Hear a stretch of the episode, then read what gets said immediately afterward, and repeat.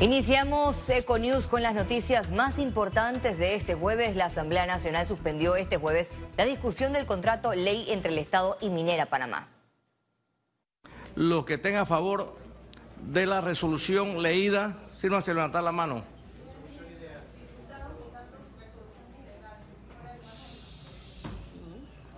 Resultado. Los que están en contra. Resultado Distinguida secretaria. Cinco votos a favor, cuatro en contra. Con esta decisión, sin contar con la aprobación de las dos terceras partes, la Comisión de Comercio y Asuntos Económicos recomendó al órgano ejecutivo retirar el polémico proyecto del contrato minero de la Asamblea Nacional. Independientemente de lo que el Ejecutivo decida, van a haber personas que se van a oponer no al contrato, sino a la minería. Y van a haber personas y grupos que hemos visto aquí que lo que piden es el rechazo y el cierre de la operación minera, poniendo en riesgo más de 7 mil trabajadores, 40 mil trabajadores indirectos. La Asamblea Nacional con la resolución de la suspensión no siguió los pasos del artículo 159 de la Constitución, el cual indica que solo se puede aprobar o improbar un contrato ley. Yo creo que si el ministro está escuchando la voluntad de los miembros de esta comisión, que además, para mi sorpresa, desde la bancada del gobierno, liderada por el presidente de esta comisión, en esta comisión, el diputado Ábrego, ha dicho que les pide que lo retiren. Yo creo que lo más digno sería que tomen esa decisión en este momento y no esperar a que la Asamblea se vea la necesidad de aprobar una resolución que a mi juicio es ilegal. El planteamiento nuestro, para que no quedara ninguna duda tampoco, sacar del contrato todo lo que signifique expropiación. Porque eso tenía, mucho sentido cuando las comunidades decían, ¿de qué me sirve a mí que me titulen? Si mañana me pueden eh, expropiar. La suspensión del debate se dio en medio de manifestaciones en las inmediaciones del órgano legislativo. Félix Antonio Chávez, Econ.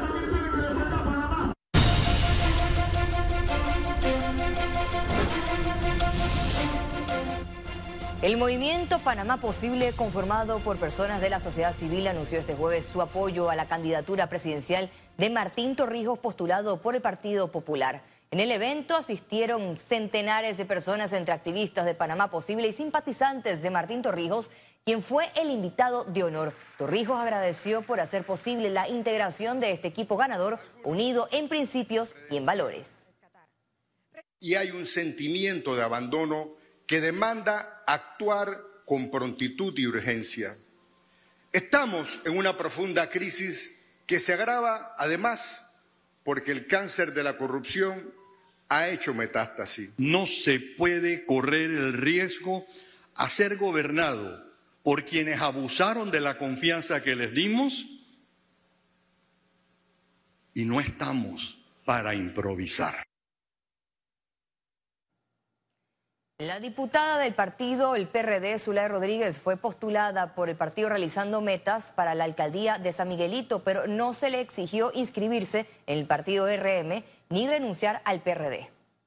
En conferencia de prensa en la sede del partido, Rubén Darío Campos declinó a sus aspiraciones a la alcaldía de San Miguelito para quedarse con el puesto de vicealcalde.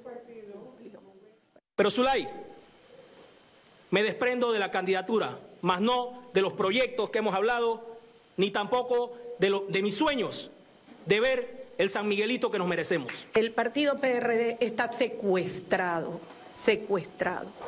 Ustedes han visto que desde el día uno yo he sido crítica, les he votado en contra, y cuando tú manifiestas tu descontento por todas las razones que ya conocemos de sobra, te montan una persecución con una justicia selectiva, y yo considero que aquí nosotros tenemos que cambiar el rumbo.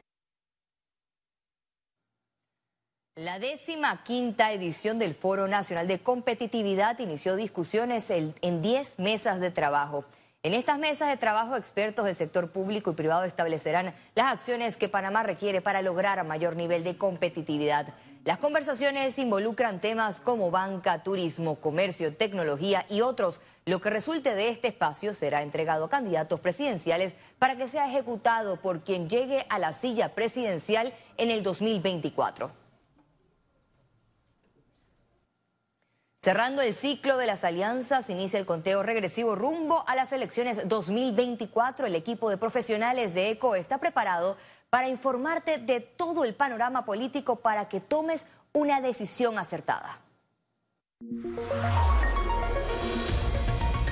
Como ciudadana preocupada por el acontecer del país, ¿qué espera que haga el próximo presidente de la República?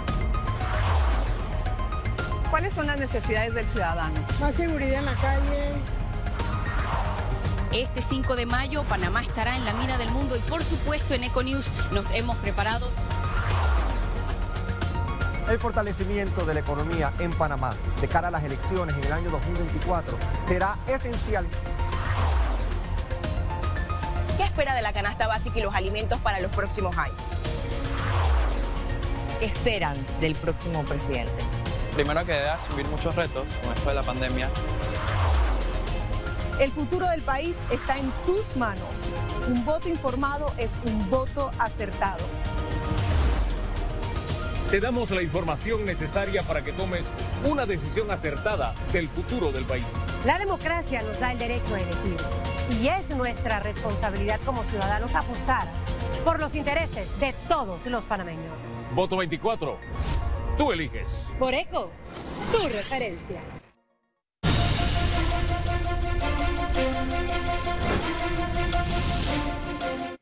El fiscal superior del Ministerio Público, Julio Villarreal, declaró que la diputada juvenil supuestamente víctima de abuso no ha señalado a ninguna persona. Además, destacó que la investigación continúa refería eh, eh, varios supuestos o posibles supuestos que generaron esa condición emocional en la menor.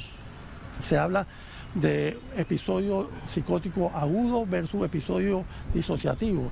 Se habla de una reacción aguda ante una gran tensión. No ha señalado a alguien, no, eh, ha señalado un evento como tal. claro, por ende sí fue detallada sobre toda su interacción. Ahora, recordemos, ella está en un estado todavía de atención. La jueza segunda liquidadora de causas penales, Valoisa Martínez, fijó para el próximo 15 de julio del 2024 la audiencia del caso de Brecht. En este caso, además de dos expresidentes, fueron llamados a juicio unas 23 personas por los supuestos delitos de blanqueo de capitales y corrupción de servidores públicos. Las partes intervenientes han presentado 36 escritos en los que se aportan una serie de pruebas. Sin importar dónde estés, Trifty Panamá está siempre cerca de ti, con 11 sucursales en todo el país. Para reservaciones, visítalos en panamatrifty.com. Presenta Economía. La Feria de Vivienda Capac Expo Habita 2023 abrió sus puertas este jueves y los organizadores tienen como expectativas de ventas por 130 millones de dólares, una cifra similar a lo obtenido en la feria del 2023. Este evento contará con 160 expositores nacionales e internacionales de empresas dedicadas a la comercialización de maquinaria y equipo, decoración, acabados, proyectos inmobiliarios. Además, se realizará hasta el primero de octubre en el Panama Convention Center. El Metro de Panamá informó que a partir de este viernes al primero de octubre se realizará el traslado de las primeras piezas de mayor dimensión de la tuneladora Panamá de la línea 3. La ruta de traslado para la tuneladora Panamá será partiendo del puerto Manzanillo en la provincia de Colón hacia la autopista Arraiján La Chorrera con dirección a Loma Cobá hasta llegar a Farfán. Banca Comercial y Pymes de Banco Delta. Contáctanos al 321-3300. Presenta Conexión Financiera con Carlos Araúz. Bienvenidos a Conexión Financiera, les habla Carlos Araúz. Reimaginar puede sonar como un concepto poco real, nada pragmático. Pero cuando nos referimos a modificaciones en cómo vivimos y cómo sosteniblemente protegemos nuestra cotidianidad, así como el modelo económico al cual estamos acostumbrados, no queda otra avenida que la posibilidad de cambiarlo todo. Leer sobre islas en San Blas desapareciendo tiene que sacudirnos. La subida del nivel del mar está ocurriendo y verlo como un hecho aislado sería el más grande error en la planificación de lo que aspiramos a hacer, a vivir. El Canal de Panamá enfrenta sequías que impactan su operación y por ende impactan las finanzas públicas de un país que cuenta con esos 2 mil millones de dólares todos los años para funcionar.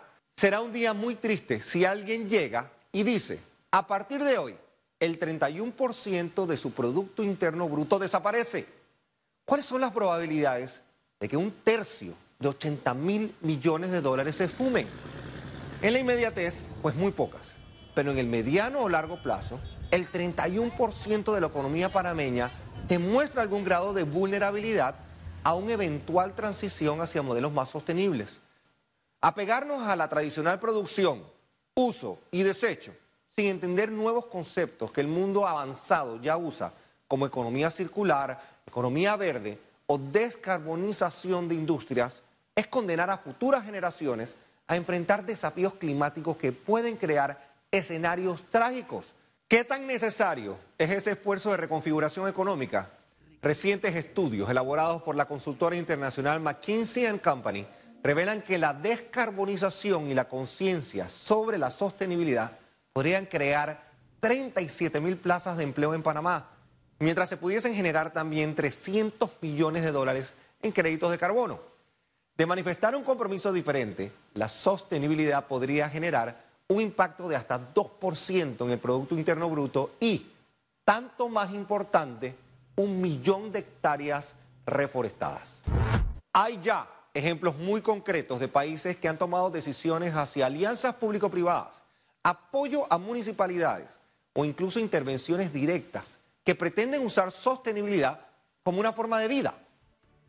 Esto fue Conexión Financiera y nos vemos la próxima semana.